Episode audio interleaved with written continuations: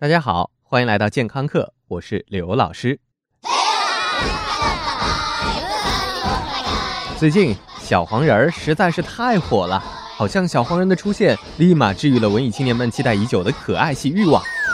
其实你不需要这么昂贵的可爱形象，我们每天都有无数个可爱的达人围绕在我们身边。今天我们的节目一起来聊一聊这一群可爱的小精灵，他们就是细菌。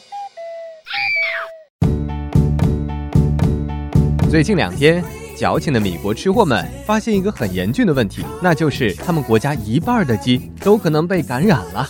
不是那个鸡，想什么呢？是生鸡肉。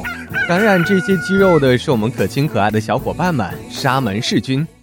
沙门氏菌在上上个世纪，呃，也就是那个中国皇帝还在被农民起义军胖揍，外国列强正在研究火车怎么跑得比马快的时候，沙门氏菌就已经被沙门氏同学分离出来了。但是后生不努力呀，到现在人类还没有完全制服这个调皮的小家伙。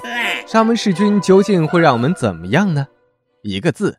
拉，但是拉的非常之惨烈，大部分人都会严重的上吐下泻。那个时候，你真的是连拔刀自刎的力气都没有了。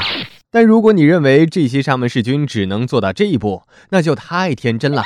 沙门氏菌也属于要做就要做绝的小伙伴儿。沙门氏菌一般没什么毒性，但是一旦遭到你身体的顽强抵抗，它被戳破了以后，就会释放大量的毒素。这简直是极其阴狠的一招！想要我死，我拉你陪葬。于是乎，这毒素流到哪儿，你就等着哪儿中毒吧。如果在大肠就遭到抵抗，那你就会大肠中毒；如果已经进入血液，那就会发展成为败血症。这下怕了吧？确实是一种很恐怖的东西。即便很多人痊愈后，都会变成带菌者。这些细菌已经和他相亲相爱一家人了，就等着过年回家和其他亲人亲切握手，好好团聚一番呢。小朋友们来玩游戏，你当爸爸，我当妈。不过你也别慌，像中国人这种又是焯水又是爆炒又是慢炖又是高压锅的民族，沙门氏菌还是很容易杀死的。但是活得很简约不简单的欧美人士，生怕这东西趁乱进入他们的肚子。所以，我们经常能听到大洋彼岸的美国人因为鸡蛋感染沙门氏菌，都准备掀政府的桌子了。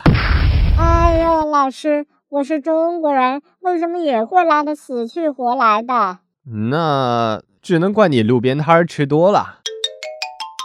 今天刘老师为什么要跟大家介绍这样一群可爱可亲的小黄人呢？因为与我们日夜相亲的远远不止沙门氏菌一种。如果我们把计数单位从一个人变小到一个细胞，人体所有活着的细胞加上人体内所有寄居的微生物，这个总数的百分之九十，那都是细菌。什么？没错吧？当然没错。你要是觉得自己这个月又重了两斤，不用怪罪自己吃太多，有可能是身上挂载的细菌实在是太多了。什么？你以为输什么家真的能除掉所有细菌？哼，别逗了！要真有这个效果，你至少得准备脱三层皮吧。